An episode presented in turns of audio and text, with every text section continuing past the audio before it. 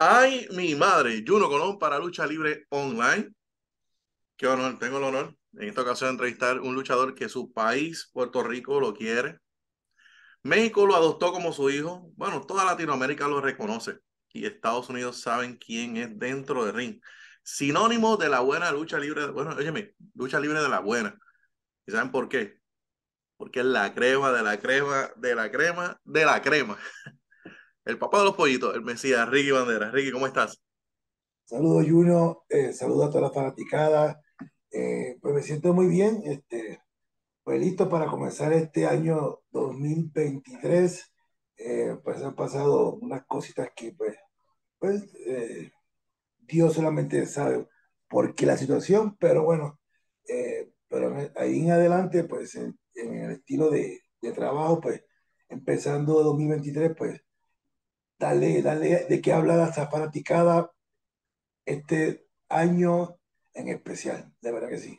Me siento que este año es un año que va a ser muy especial y de aquí va a comenzar otro tipo de, de etapa. Yo deseo el mayor de los éxitos, sobre todo buena salud, porque yo sé que el compromiso que tú tienes con la lucha libre. Y esta plataforma es internacional y, ¿verdad? y tengo el honor de entrevistarte por primera vez. Y mm. deseo hacer una entrevista diferente. La gente sabe muchos datos tuyos, pero sin embargo, quisiera compartir tu experiencia por momentos. Óyeme,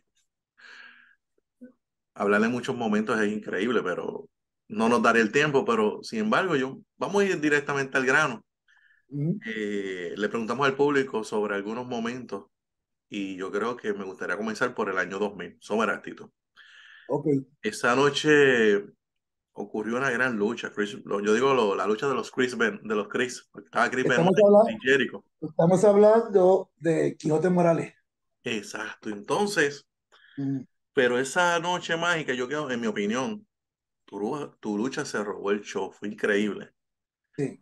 Este, algo que nos puedas contar sobre esa, esa noche, porque Pues mira, esta, esta lucha fue la lucha con Apolo. Nosotros contra éramos- Apolo. Y, y esa esquina, y en la esquina estaba José Miguel Padre.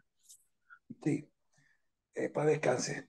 Este, pues en realidad, pues nosotros éramos unos chamacos que estábamos empezando eh, este deporte, este negocio de la lucha libre. Y, y la verdad, pues teníamos este, esta hambre de, de llegar a, a hacer algo en la lucha libre, que hacíamos cosas que, que nadie la hacía. Yo creo que hay una, eh, creo que nosotros marcamos una época en la lucha libre de Puerto Rico que sobrepasó los estándares de la, de la época que estaba antes eh, de los 90 y de los 80. Entonces hicimos una época sumamente muy diferente que ahora en adelante, que nosotros hicimos esta época, vinieron estas generaciones.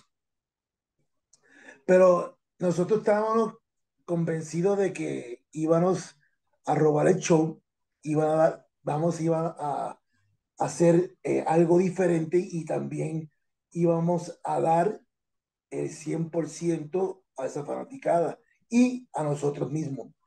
Eh, hicimos muchas cosas que en realidad no las decía, no, la, no las hago ahora, pero en sí, este, sí, sí nosotros le dimos un 100% a esa, a esa lucha y la gente estuvo metida ahí y lo más que me fascinó de esta lucha, que aquí fue que empezó todo eh, nuestro apogeo, eh, aquí empezamos de un nivel de gatear a caminar en la lucha libre. Y ya cuando la gente aplaudió, después de casi 30 minutos de lucha, vamos a ponerlo así, y creemos, creemos, creo, no creo, estoy seguro, dimos el cuerpo y dimos el alma en esta lucha. Porque yo sé que el otro día Apolo estaba todo esbaratado y yo también estaba. Eh, tenía una, una, unos puntos de, yo creo que la primera vez en mi vida que me, me habían tomado una, unos 15 puntos en mi cara. Wow. Entonces fue algo impresionante. La gente a lo último hizo una eh, ovación aplaudió a nuestra lucha. Yo creo que hasta Chris Benoit, que para descanse, y Chris Jericho se quedaron sorprendidos sobre esta lucha. Oh. Increíble esa lucha, por eso es bien recordada por la, por la gente. Y Puerto Sí. Rico ha aceptado y el mundo en cada paso desde el inicio, en cada lugar que has estado. Y, pero hubo una pequeña pausa, yo diría, en ese año. Y te pregunto, ¿hubo acercamiento de otras compañías cuando tuviste una pequeña pausa de IWA? ¿Pero a qué te refieres en pausa? ¿Qué estamos hablando aquí? Es que hubo un ángulo tan, tan llamativo, es parte de la historia. Recuerdo que WWC tenía Septiembre Negro 2001, si no me equivoco. Sí. Y te pregunto porque Pero vamos Sí. a grano porque me está dando mucha, están dando mucha vuelta al asunto. te a llamaron, te llamaron, te contactaron, tu nombre sonaba mucho, tu nombre ¿Pero quién me, quién me llamó? ¿Pero quién me llamó? A ver, ¿quién me, a qué a qué- a qué W- te? WWC te contactó, ¿Para cuándo? 2001. Ujú, sí. Mira, lo que pasa, no, no fue 2001. Bueno, sí, fue 2001, tienes razón.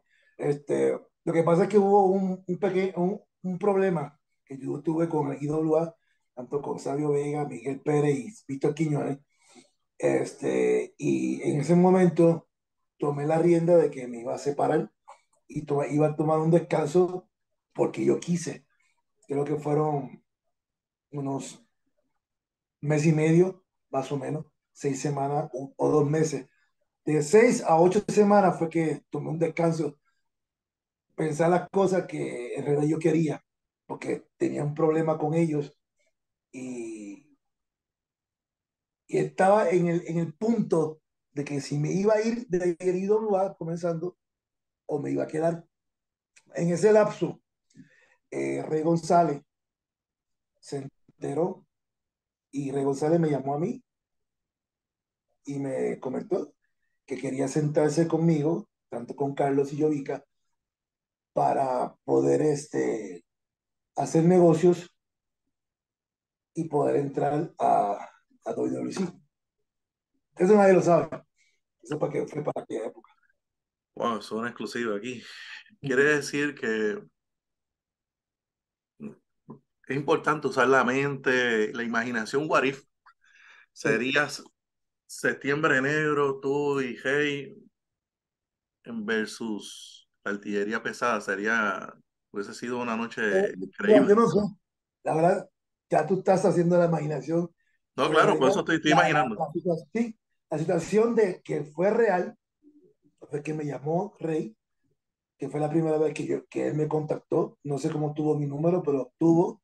Y solamente, simplemente fue esto. Simplemente queremos hacer negocio contigo, a ver si podemos reunirnos y llegar a un punto donde puedas eh, entrar a WWE. Sí, eh, sí, de, dije sí, pero déjame pensarlo. Al déjame pensarlo, ya, no sé, yo, no sé, me imagino yo que estas personas, eh, IWA, como Miguelito, Rey, Víctor Quiñones, que eran los encargados de IWA, en ese momento, eh, por lo se sospechaban y, creo que no duró ni una semana cuando él me llamó para poder este, arreglar los, los, los problemas. Y, y, ya después se quedó, en, se quedó en la nada. Pero fíjate, qué bueno. Así, así, mira, así, así. Así. Sí. De yo, de yo, este, de irme. Hacer un cambio de la historia. Pero un pie afuera y un pie adentro. Así te la pongo. Wow. Sin embargo, fue todo lo contrario un año después. Porque entonces llega el Rey Phoenix. Así es. Va, llega IWA 2002. Y fue esa gran lucha que si no te quedabas, no se daba esa lucha. Y le sí. llaman la, la, lucha del siglo. Sí, eso fue en el 2003. Creo que fue en el 2003. Seguro. 2002, 2003. Uh -huh. Este, sí fue la, la, la, vez de la lluvia. Creo que fue la, la, la lucha del siglo y, y, fue una lucha que, que quedó marcada pues, esta historia de la lucha libre en Puerto Rico. Pues, Y fue algo que ni yo, ni Rey, o ni Rey ni yo, pudimos eh, eh, creer que pudimos lograr hacer esa lucha bajo ese aguacero tan brutal. Aquello no era, no era aguacero, aquello era una tormenta. En un lapso tan corto del que tuvimos, desde que llegamos a dentro del ring, y fue tan, ¿cómo te puedo decir? Una casualidad tan grande de que cuando terminó la lucha se acabó el aguacero. Y aparte, cuando alcé los brazos, cayó un rayo en la parte de atrás. Sea, eso fue como que algo, algo que, que jamás y nunca se va a volver a pasar. no, no, jamás. Eso fue, pues, yo digo que eso es uno de, la- de los momentos más recordados, Mm, definitivamente, definitivamente. Hicieron historia, bailaron poesía dentro del ring, increíblemente. Si seguimos contando, hay grandes personas que se unieron a ti y quiero hablar sobre, oye, Shane, eh, 2001, si la mente no me falla, Christmas PR, recuerdo que si la mente no me falla, sabe, Sabio se, se, se une a Star Corporation. Y no había que usar palabras, cruzaste miradas, se miraron con Shane, eso fue épico, la narración épica, la gente estaba prendida sí. y decides unir fuerzas y se forman los hermanos del dolor en dólar. Increíble, eso fue, la gente gritó como si fuera, no sé, algo grande, eso fue, hicieron historia ahí en un momento. De ahí en adelante, obviamente, las grandes batallas que han tenido fue, fue muy bueno. ¿Qué puedes contarnos de Shane en tu carrera? Pues Che es un, aparte de un luchador extraordinario, es una, tre- una tremenda persona. La verdad, yo no conozco, todavía no he conocido a una persona como Shane. Este, muy humilde, una persona muy buena, una persona que sabe del negocio de la lucha libre como deportista, una persona que, que ama a Puerto Rico como si fuera su país, en Canadá, que obviamente es parte de Puerto Rico.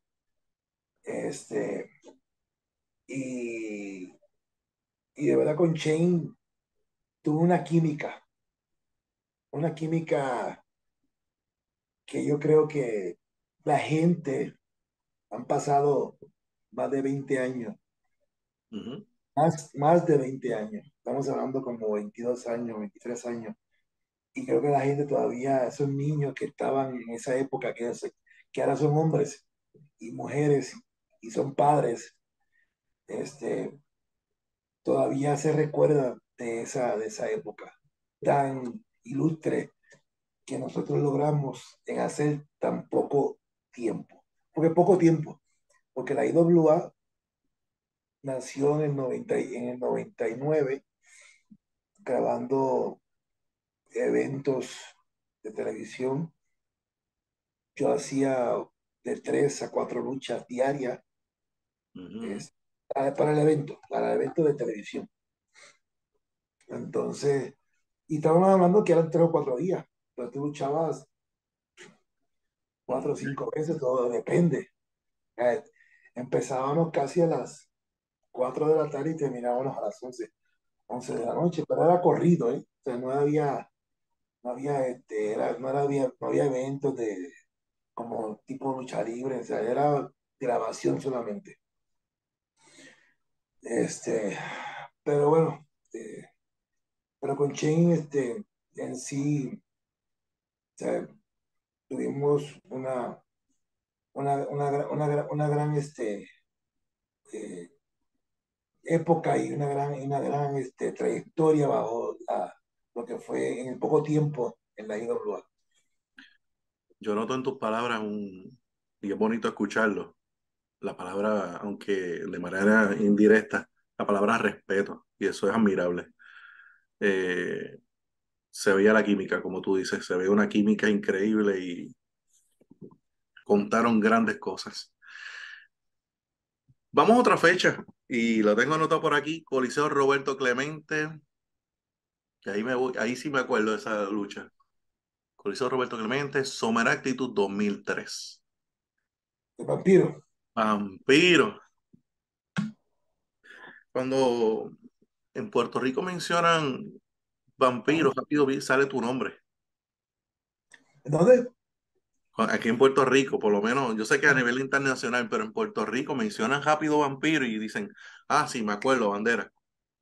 Increíble. Bueno, pues yo creo que sí, porque date cuenta que Vampiro fue a Puerto Rico, uno, por luchar conmigo, y dos, para hacer pareja conmigo. No hay de otra. Esas fueron las dos opciones que hubieron y las dos historias que hubieron en Puerto Rico. Entonces, Vampiro es mi hermano, es mi hermano de verdad. Eh, lo conozco desde esa época, en 2003. Otra persona que hice buenísima química, increíblemente. Hice también una de esas luchas del año, nada más con la primera vez en conocer y la primera vez en luchar, hicimos la, la lucha del año. Él se quedó sorprendido de la manera que nos acoplamos tan brutalmente. Y de ahí para adelante surgió una amistad y de esa amistad surgió una hermandad. Y yo con Vampiro estoy sumamente agradecida, como tú dices, respeto. Sumamente agradecido con Vampiro. Porque si no fuese por él, yo no estuviera aquí en México. Y de aquí despuntó otra historia muy diferente y otra época muy diferente. Pero nada más me dieron la oportunidad y yo la tomé. Entonces con Vampiro, pues este, Puerto Rico, obviamente, sí nos dimos con todo, hicimos cosas locas y, y nos tiramos de la tercera cuerda, de la esquina para afuera. Y me acuerdo que me dio, me tiró, me tiró de la, de la, de la tercera cuerda para afuera. Ahí caí, yo creo que le di con el borde de mi cuello a la, a la mesa y se rompió. Entonces, pero Vampiro, él tiene tanto un respeto para mí, yo tengo un tanto un respeto para él. Entonces, y, y por eso es que nosotros eh, siempre, cuando nos vemos, siempre nos abrazamos. Hace tiempo que yo no lo veo. Eh, y desde que salí de AAA, pues no lo veo a él. Y pues, pero es una tremenda persona y una persona que me, me brindó la mano. Y mucha gente, pues a lo mejor luchadores que no le caen bien, pero con mi, en mi caso me ayudó mucho. Tanto me llevó también, como, como yo era tan una química con él, así, tanto también me llevó para, una, para un, eh, un programa de televisión en, en, lo que era MTV, que se llama WSX, WSX, esa era la promoción y era más o menos un parecido, comienzo de como lucha underground. Entonces, este, y pues lamentablemente pues cancelaron, cancelaron este, eh, ese programa de televisión, pero era buenísimo. Pero era un más o menos como lucha underground, que era música, una banda tocando, y este y eran luchas así muy raras. De eso te iba a preguntar, pero antes te iba a decir que eh, cuando mencionaste lo de AAA sí. y que te conviertes en el mega campeón, tú fuiste el primero. primero y el primero en dos facetas, el primero mega campeón, pero también fuiste el primero, bueno, en ser que no fuera mexicano. Es, el primer, el primer extranjero. Extranjero. O sea, por eso fue que al principio que te adoptó. Que hizo, el primero que, que pudo lograr entrar aquí primero. Esto no es tan fácil. La gente se cree que porque me ven aquí por 18 años para 19, sí, es muy fácil. Yo creo que es como subir el Monte Everest y la verdad, este, pues para tener el éxito, no es lo que, lo que viene detrás de todo eso. Tienes que sacrificar todo. Y, y estar aquí, pues ya son 18 años que llevo en México y, y es donde vivo ahora. Hace poco no llevo ni, ni cuatro días. Además, ¿cuándo fue? Hoy es, hoy es viernes. Hoy es jueves, perdón. Hoy es jueves, no, mentira, jueves, miércoles. Hoy estamos a, ¿qué? Mante, mante.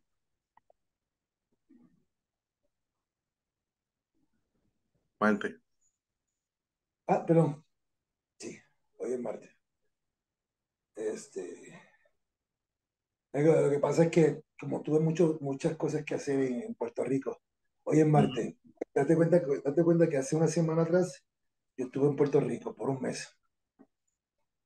Estuve en Puerto Rico visitando mi país, eh, mi a- isla, obviamente, haciendo muchas cosas. Este, hubo un problema grande en, en mi familia y este, yo tuve que tomar a cargo de todo eso. Pero, este, te retomando la- lo que tú me estás diciendo, este, son 18 años y no es fácil llegar a un sitio como, como México. México es la plataforma más difícil que tú puedes conseguir en la lucha libre. Y Bueno, obviamente para ser, tú mega- para ser el mega campeón, tú tienes que luchar de verdad.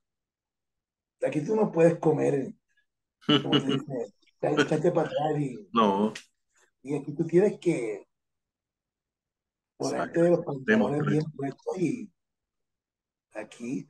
Pero vamos a poner, vamos a poner un ejemplo. Nada más y con esto, lo- con esto lo voy a resumir todo. ajá. Pasó una semana antes, te estoy diciendo al, al cuervo de Puerto Rico, oye cuervo, estás en México, ten mucho cuidado, esto no es Puerto Rico, esto no es donde tú luchas en Estados Unidos, aquí las cosas son muy diferentes, ten mucho cuidado, no cometas tonterías, aquí esto es un territorio muy, pero muy este, estricto y muy difícil, difícil. Entonces, ten cuidado. Pasó una semana y lo primero que veo es que le metieron con un ladrillo un bloque en la cabeza. Promoción poco a poco lo matan. ¿Entiendes? Y se lo dije. Ten cuidado. ¿verdad? Así es como es esto aquí. Pero esto es mi casa y la verdad, pues esto ya me acostumbré y es pa- yo soy parte de la cultura de aquí. Entonces, este, todos los años, pues voy a Puerto Rico. Ahora tengo que ir más tiempo a Puerto Rico a, a visitar. Y, y próximamente, pues, este, va, a estar yendo otra vez de nuevo. Pero sí, este, el primer mega campeón fui yo aquí en Triple Qué bueno, y eso lo llevamos también con orgullo porque el puertorriqueño fanático de la buena lucha y que sigue tu trayectoria empezó a seguirte, empezó a consumir. El que no consumía México empezó a consumirla. Hablando de lucha libre underground, tú fuiste Ah, la, la imagen, las promociones en televisión, vimos las redes sociales sí, y mencionaste lo de lucha libre underground, pero llevas como mil muertes. sí. ¿Cuán impactante fue para ti la cultura tan marcada? Porque en Puerto Rico sí hay luchadores con máscara, pero allá en México sí. la máscara es sagrado. ¿Mm? ¿Cómo Es tu identidad, cómo fue para ti esa transición de conocer esa cultura tan marcada, de el respeto tan grande que se le tiene a las máscaras? Porque yo usé máscara. Porque mi primera máscara aquí en México fue muerte cibernética. cibernética? Y ya sabía de lo que tenía que hacer y, y ya tenía la experiencia de, de usar una máscara. ¿Y cuál era el personaje? Mordiarlo a lo que ellos querían ver.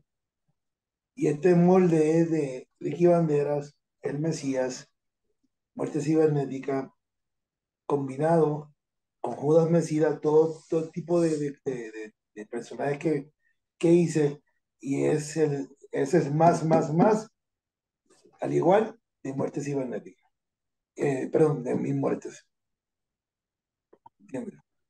son cuatro personajes y lo que y el total de todo eso es mil muertes. Entonces, y lo, y he ido evolucionando poco a poco. Lo que pasa es que la gente pues no, no han visto esta evolución como tal. Creo que la vieron un poco en MLW, pero ya cuando se metió el contrato con MLW, pues ya no pudieron ver toda la evolución como lo que estaba haciendo yo. Puerto Rico te conoce mucho como Ricky Banderas, pero cuando vemos mil muertes nos sentimos también muy orgullosos de eso y consumimos ese producto. Puerto Rico se metió de lleno a buscar dónde está el Mesías. Y siguiendo con la historia, regresas a Puerto Rico y quiero decir una fecha. 2011, 8 de enero 2011. Te te conviertes en campeón universal. Cuéntame ese momento, ya que WC está en ruta al, aniversario. ¿Qué nos puedes contar? Aniversario 50.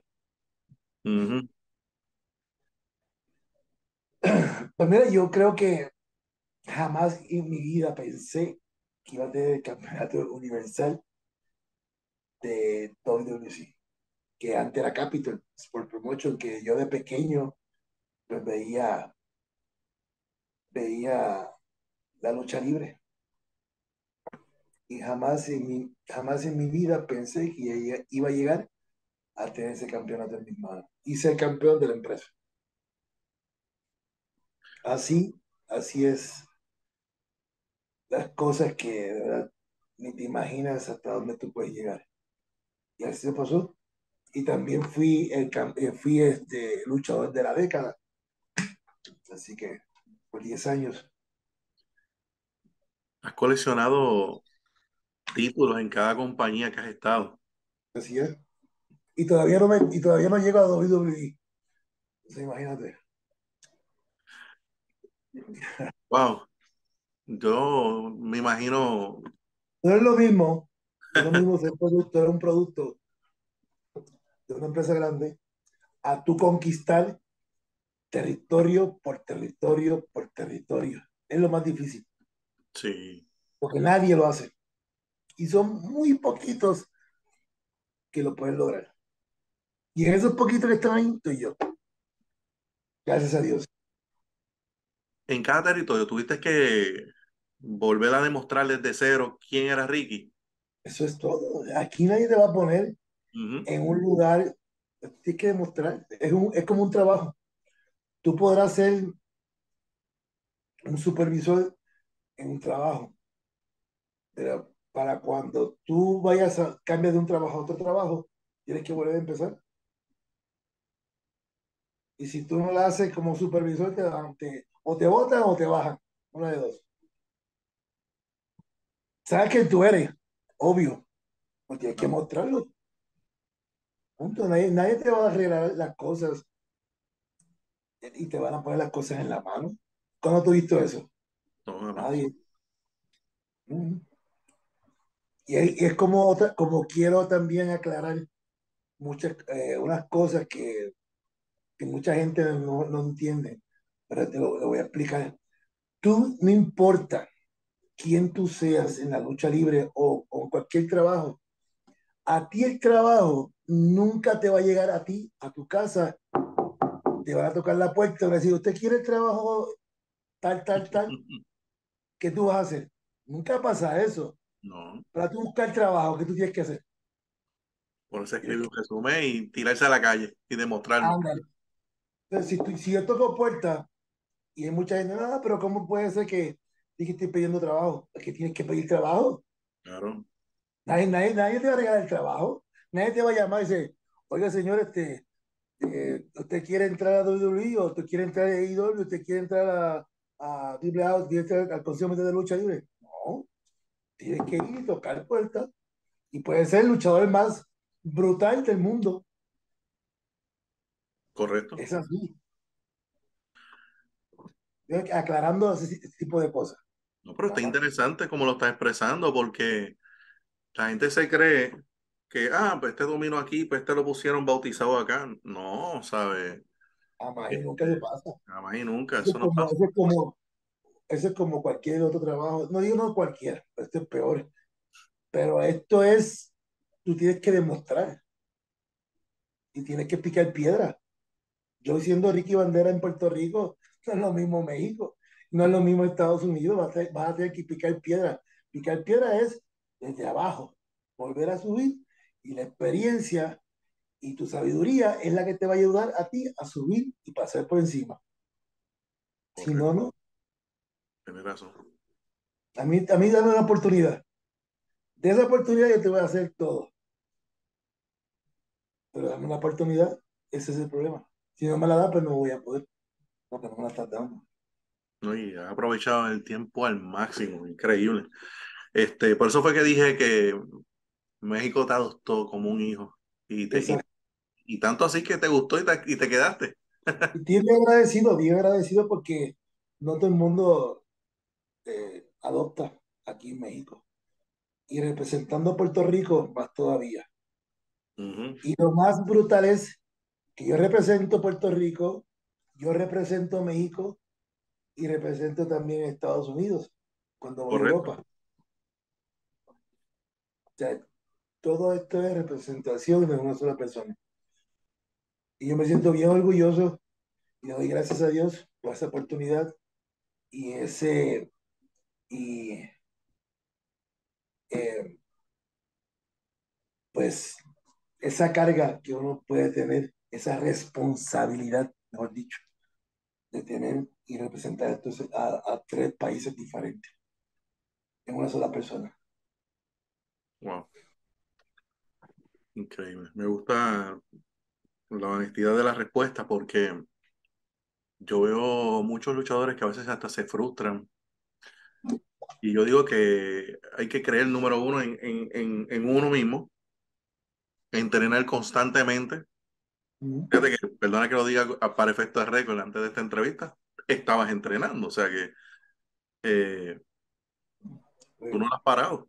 Pero mira, lo que pasa es que, vea, eh, tú como luchador, es que es normal que te puedas frustrar en un momento dado, o te puedas frustrar en, etapas de desarrollo. Es como caerte y volverte a levantar, ¿sabes? en experiencia. ¿Sabes cuántas veces yo me he caído? Un montón de veces. Un montón de veces. Pero me he tenido que levantar. Si no me levanto yo, nadie me, nadie me va a levantar. ¿Entiendes? Entonces, todo, todo, es normal, ¿sabes? Gente que a está frustrado, pero depende de ti de lo que vas a hacer. Si te vas a quedar sentado llorando o frustrado, o te vas a levantar y vas a ver qué vas a hacer para tú poder echar hacia adelante. Tienes dos opciones, nada más. Ah. O hacerte la víctima o, o pararte y ser valiente y seguir hacia adelante. Si te vuelve a caer, levántate. Y si te vuelve a caer, levántate. Oye, tengo una, una pregunta. ¿Dónde sale la frase te guste o no te guste? pues una frase que, no sé, este, estamos en una, en una gira Puerto Rico y,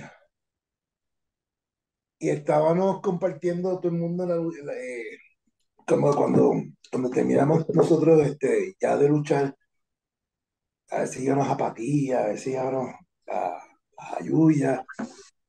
Y fue como en un, un, en un día como ese. Y me acuerdo yo que,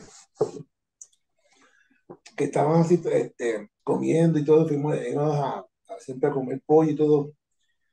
Y, y no sé, este, eh, alguien, alguien fue que, que, comentó algo como que, ah, si me gusta o no me gusta, pues es su problema, algo así. No me acuerdo, no me acuerdo bien. Entonces, como yo estaba pensando este, este, este, este personaje evolucionando el patriota con Ricky Bandera, el Mesías, pues este, estaba buscando una frase y para aquellos tiempos eh, estaba pues, WWE con, su, con la frase de, de, de muchos luchadores, ¿me entiendes? Que se estaban pegando ese tipo, que antes no, no, no pasaba eso. Antes en el Logan de un luchador no había. Claro que no. Eh, todo, todo esto empezó en el 97, 98, 99, cuando Stone Cold y La Roca empezaron con su Logan, Triple H y Shawn Michaels, entonces, toda esa gente pues empezaron con el Logan y, y, es lo que le ponían en la parte de la, en la camiseta, en la camisa de la parte de atrás. Y pues te digo que, que me, me gustó, me gustó ese, ese tipo de, de, de acción. Yo contra guste a quien no le guste. Y fue como que algo muy pegajoso y algo que, que la verdad, pues si no te gusta, sí o no. ¿Sí o no? Pero eso, Eh, eh, te lo digo porque lo voy a hacer. Esa como tipo rebeldía. Es más, si vamos a, con tu vamos- personalidad. imagínate, vamos a ponerlo de esta manera. Y a lo mejor tú no lo has visto, pero el, el que cementó la bandera, la bandera blanca y negra fui yo. Y ahora mismo en Puerto Rico, esa bandera es de, de la gente que hace las huelgas. Exacto. Y esa bandera está ahora mismo en todos lados. Y el tipo que hizo eso, que comer- comercializó esa bandera, cuando esa bandera yo la había inventado yo en Los Intocables. Correcto. Me acuerdo. eh. Imagínate tú. Y esa bandera, estamos hablando como en el 2011 empezó a explotarla. O en Ujú. 2012. Y eso fue lo que pasó. Porque la persona que hizo eso tuvo que haber sido fanático de la lucha libre y agarró eh, la historia de que yo cuando, cuando me puse rebelde, convertí de patriota al intocable, que fue blanco y negro. Ok. Esa es historia. Wow. Onda, yo haciendo memoria, tienes razón. Es verdad. Dos más dos son cuatro, papi. Claro, mira, qué interesante, no tiene ni. Estoy aprendiendo, contra. Este, tú hasta dónde he llegado en la historia de Puerto Rico, haciendo cosas tan avanzadas en mi época. es que cuando tú pegas de verdad, también te metes en la cultura. Pegaste eso, igual que otros compañeros han pegado sus frases, pero por eso fue que te pregunté eso, porque la gente dice eso y Mesías, Ricky, Patriota, este, pero tu nombre sale. Sí. Por eso quería preguntarlo, no sé si te lo habían preguntado, pero quería preguntarlo. Eh, vamos a hablar un poquito, seguimos con lo de la lucha, pero es que tengo, quiero saber, por qué es bueno hacer otras cosas fuera de la lucha libre. Y me llama mucho la atención de lo de en el- tú como empresario, o sea, eh, Sí. ¿quién no le gusta la tequila? Y es bien distintivo El mezcal el es más envase, o menos, es más o menos, no, no es como tequila, pero es un mezcal que es un poco más fuerte que Mezcal. tequila. más Y eso es, es cultural, cultura, sí. exactamente. ¿Y, dónde viene esa idea? Ok, Esto, esto viene, esto viene, esto viene de, de, de Oaxaca, este es artesanal, este, este mezcal no, no puede salir de México. ok, O sea, la persona que tiene un mezcal en Puerto Rico o en Estados Unidos, porque yo lo llevé, nada más. o sea, es exclusivo nada más. no- Yo no puedo, por ejemplo, si No tendría que contactarte de alguna forma para poder tenerlo. Ah, Así es. No, eso, Pero primero, pero primero para, para ser este empresario, yo tuve, yo tuve un- una tienda de suplementos en el 2014, 2014, 2015, 2016. Entonces, por eso fue lo que me ayudó a mí a ser empresario, porque ese fue el primer negocio que yo tuve con empleados y, y, y saber la responsabilidad, lo que tenía que hacer uno como un empresario y dueño de, de un- de una tienda. Ujú. No, está interesante. Y vuelvo y recalco lo que dije ahorita. Posiblemente inspiraste lo de la bandera, inspiraste en frases, posiblemente se inspiren para sacar un producto contra. Yo quiero ser como decía, voy a sacar un producto. Pues mira, pues bien, creamos empleo con ideas también. Claro, así es. De eso se trata, de crear empleo y de y seguir creciendo. Si, y si eres parte de la cultura, pero fíjate, ahora pensándolo, imagínate si te has metido tanto en la cultura. Bad Bunny hizo una canción y, te mencionó. el cantante más stream del el número uno del mundo. Y hay una línea, si no me equivoco, dice, legendaria mi carrera de la música del Mesías, me dice Ricky Bandera. ¿Qué opinas al respecto de eso? Pues hermano, yo, me, yo de verdad yo no podía ni creerlo. Este, yo pensé que era una broma, pero me la enviaron. Y la verdad, pues, sinceramente, me siento muy orgulloso, me siento eh, muy feliz de que este muchacho que está ahora mismo número uno en todos lados ha trascendido extraordinariamente como, como lo que nunca los reggaetoneros han hecho, creo yo, en, mi pensar. Ha, ha rompido barreras en muchas cosas. Y, este, y al mencionarme a mí en la canción, pues, eh, de verdad me siento muy orgulloso y le doy las gracias por, por haberse acordado de, de mí y por haber, por haber puesto ese, esa línea de legendario, de que obviamente creo que él está empapado de la lucha libre, como él es fanático, pero me imagino yo que debe saber todo lo que está pasando en la lucha libre como tal. Y pues me siento muy feliz, muy contento y le doy gracias a Bad Bunny por, por haberme puesto en, en una de sus canciones. Esa canción le va a dar, le está dando la vuelta al mundo. Así que si había un rinconcito del mundo donde no sabía quién era Ricky.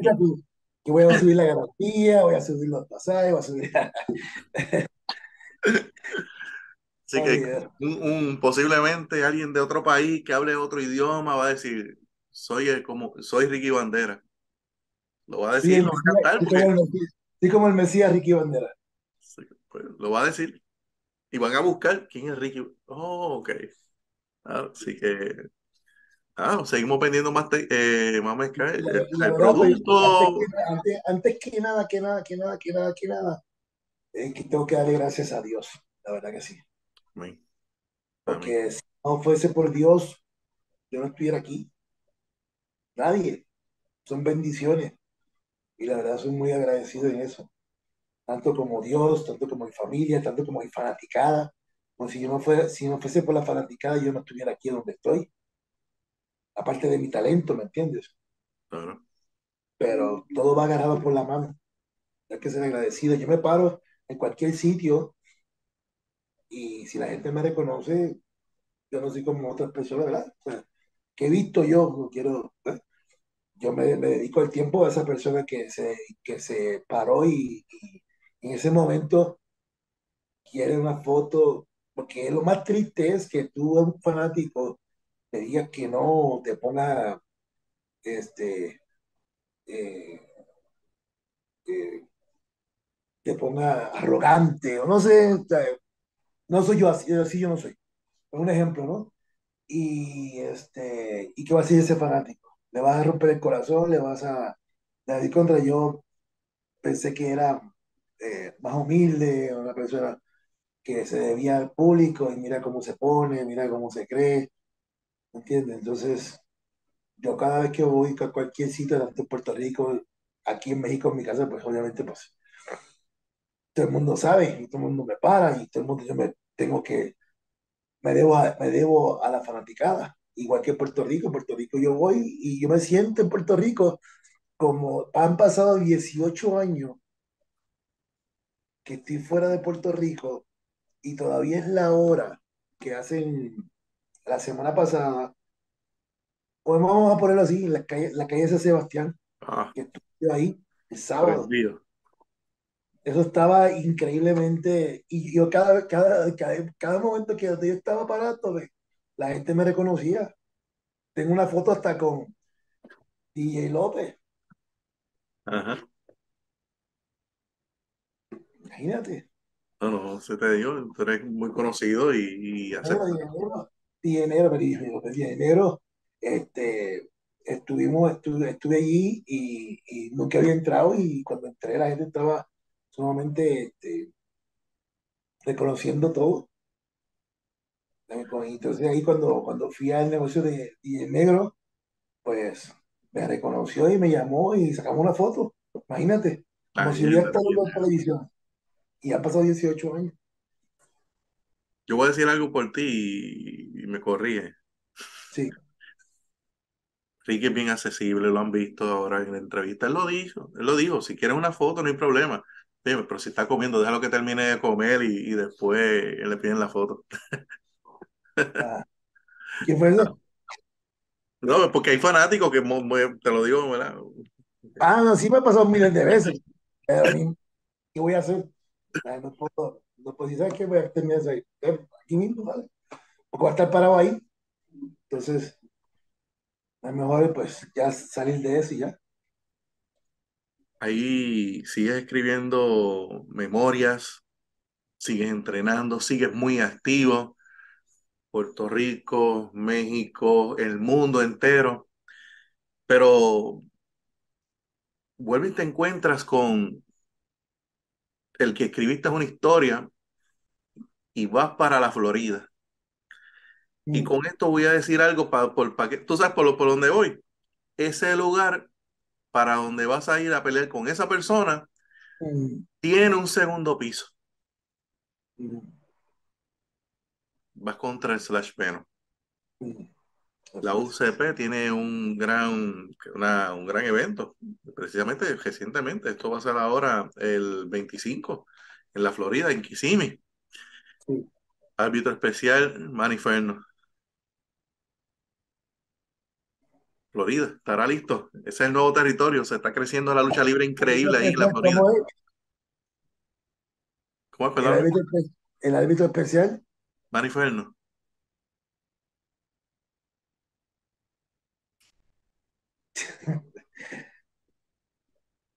Imagínate. Yo, yo, yo simplemente, es que la cara lo dice todo, yo tengo que, las articulaciones yo creo que vale más que mil palabras, ¿verdad que sí? Claro. Entonces, yo lo que, lo que, lo que puedo decir es que si la historia en el 2004 que yo tiré al Slash Venom de segundo piso y quieres una lucha ahora conmigo, yo creo que todo el mundo tiene que estar consciente de que tiene problemas mentales por la caída. Porque obviamente que sabes que cómo vas a luchar conmigo otra vez. Siendo yo el más cremoso de la lucha libre, siendo el número uno y siendo el papá de los pollitos. O sea, todo ha cambiado. Y cuando digo papá de los pollitos, te estoy hablando con mal inferno. Espero, te lo prometo, te lo juro y te lo garantizo que si tú no haces el trabajo que tienes que hacer, créeme que vas a conocer a Ricky Bandera. Y tú bien sabes quién soy yo. Ese es un mensaje, para él. lo único, que se, lo único que tiene que preocuparse es contar uno, dos y tres. Y ya. Pero si se mete en el medio cualquier estupidez que quiera hacer él, no soy responsable de mis actos. Yo creo que hay un dicho que dice que en guerra avisada no muere gente. Y te estoy avisando. Y al otro, a Slash Venom, yo creo que los golpes le hicieron efecto. Ahora quiere echar conmigo después de qué? Más de, 18 años. Más o menos, sí. Y me vas a, me vas a, a, querer este, eh, dar una lucha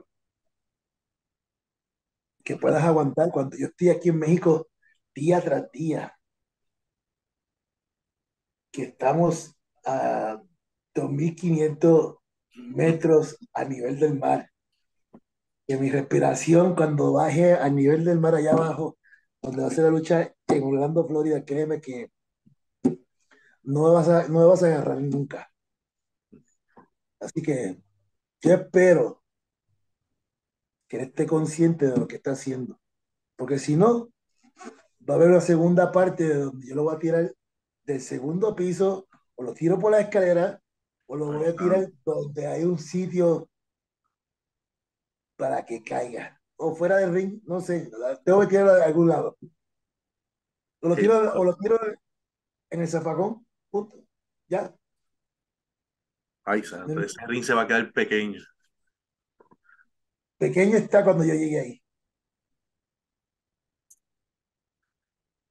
Yo te digo una cosa, en Florida, que ya lo saben, Florida, Kissimmee, todos los latinos vayan a ese evento, vean esa, esa lucha. Ese es parte 2 de Puerto Rico, porque en Kissimmee, cuando yo fui, ese es Puerto Rico de parte 2. Sí, ¿verdad? Créeme. Te vas a sentir en casa. ¿Ah? Te vas a sentir como en casa. Estoy en mi casa. Así es. Así que es lo que, lo que va a suceder. Y ya creo que la gente que no crea, pues que se dé cita, de cita ahí eh, esta semana, este, este sábado, sábado 25. Así que ya lo saben, todos los caminos conducen a Kissimmee, Florida. Eh, UCP presenta este evento All for Justice y una gran cartelera, pero el protagonista va a ser Ricky, slash Venom, y ya él se expresó sobre esa lucha, así que ya saben que los boletos disponibles en pietix.com para ser parte de ese momento. Así que todos los latinos prepárense. Para que todo el mundo sepan, para que todo el mundo sepan, la mercancía del Mesías va a estar disponible en Kissimmee y especialmente el mezcal. Así que van a ver. Voy a, voy a llevar, voy primero a Tijuana. Y de Tijuana voy a ir a Orlando, Florida. Porque tengo un evento el viernes en, en Tijuana con Crash. Y voy a llevar cuatro botellas. Así que dos de mil muertes y dos de Ricky Banderas el Mesías. Así que se las dejo ahí para todo el mundo. Máscaras, llaveros, muñecos, gorras, camisetas, es todo. Así que ya saben, un producto exclusivo, o sea, que sin sacado, realizado y producido, lo van a llevar cuatro botellas, edición especial. Y, la, y te voy a decir algo, esas cuatro botellas tienen un alacrán Ajá. Tiene, y tiene un gusano adentro, único en su clase, porque lo mandé a hacer para mis botellas. Increíble, increíble. Ya lo saben, un honor entrevistarte, Ricky. Te deseamos bendiciones, buena salud sobre todo, para seguir continuando de la lucha libre de la buena que siempre produces. Cuando vemos tus luchas es poesía en movimiento, como decir, como digo yo, y disfrutamos y yo creo que hay mesías para largo. Ah, primeramente Dios y también estoy pensando también cuando me voy a retirar, porque acuérdate que nada es para siempre. No, claro. Entonces, este, pero bueno, ya ese es otro tema. Pero nada, quiero decirle a toda la fanaticada, tanto como la de Puerto Rico, que me han visto crecer, que me dieron la oportunidad, que fue mi casa en algún tiempo, y la fanaticada de México, que hoy en día llevo 18 años eh, aquí en México, donde vivo, eh, que me brindaron eh, esta oportunidad, parte de la cultura. Sumamente agradecido, un puertorriqueño representando a México, México representando a Estados Unidos, ¿sabes? Creo que mejor no puedo haber quedado. Gracias a toda la fanaticada global, porque si no fueran por ello yo no estuviera aquí y, y le agradezco muchísimo porque son parte de mi vida, o es mi vida, mejor dicho. Ya son 27 años de carrera. Este, y pues, primeramente Dios, pues, darle un poquito más y darle un poquito más a la fanaticada ya para un cierre eh, en la carrera. Pero los quiero mucho, gracias por, por ese apoyo incondicional cada evento que voy, en cada plaza que yo me, que yo me presente, en cada eh, coliseo, en cada cancha bajo techo. Así que son la carta principal de ustedes, la fanaticada. Muchísimas gracias, los quiero muchísimo, son parte de mi vida y gracias por ese apoyo incondicional. Gracias, Bad Bunny, por esa, por esa letra que me, que, que me quedé sorprendido. Pues muchísimas gracias a todos. De verdad me siento muy, muy orgulloso de representar a Puerto Rico. 27 eh, años representando a México, Estados Unidos y bueno, pues aquí pues te doy muchísimas gracias a todos y especialmente a ustedes, Lucha Libre Online, que me hicieron esta entrevista.